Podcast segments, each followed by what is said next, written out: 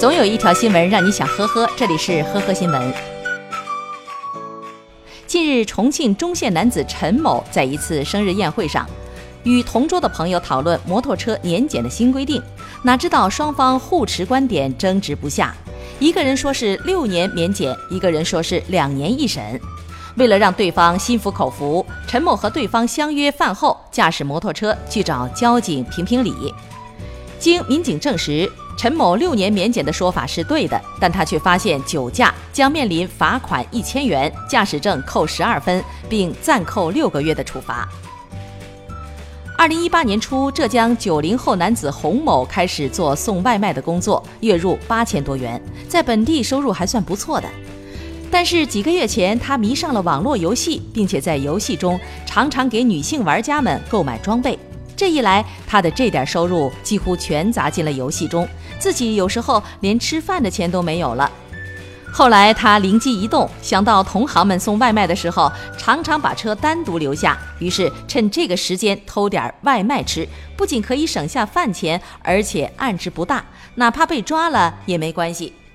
从二零一八年六月至今，他至少偷了六次外卖，而且他还有一个原则，就是只偷别的公司骑手的外卖，从不对自己所在公司的同事下手。目前，洪某因犯盗窃罪被判处拘役四个月，并处罚金一千元。六月十号，江苏南京江宁开发区交警中队接待了一名七十三岁的退休大学教授。老教授在某路口拐弯的时候，与一辆出租车轻微的碰擦。为了证明自己在事故中无责，他竟然令人惊讶地运用了物理知识做出推算，来证明自己的清白。结果把才疏学浅的交警叔叔直接给看懵了。不过，虽然交警看不懂学霸的推算，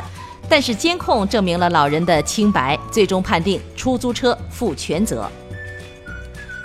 六月十三号，在济南的一辆四十六路公交车上，一名老年乘客上车后指责司机起步太快，没等他坐好就开车，对司机一直不依不饶，还从最后的一排座位起身，跑到车的前部找司机继续骂。当值司机情绪崩溃，看到老人从身上掏出手机以后，突然下跪道歉。济南公交总公司对此回应称，经了解，驾驶员当时起步时车速确实较快。面对乘客指责，瞬间产生委屈的情绪，做出了不规范的行为，处理方式不恰当，已对其本人做情绪引导。去年，男子樊某从上海迪士尼离职以后，一直待业在家，迫于经济压力，他便利用之前的员工账号和 PS 软件，在四个月内制作了六千多张虚假的迪士尼乐园电子门票进行销售。当购票者打算入园时，他在拆东墙补西墙，买正价门票让其入园。由于上海迪士尼乐园近期客流量较大，导致其资金链发生断裂，走投无路之下，他向警方投案自首。经查，樊某倒卖假门票，非法获利一百二十万余元，已经基本被其挥霍一空。目前，樊某已经被刑事拘留。感谢收听今天的呵呵新闻，明天再见。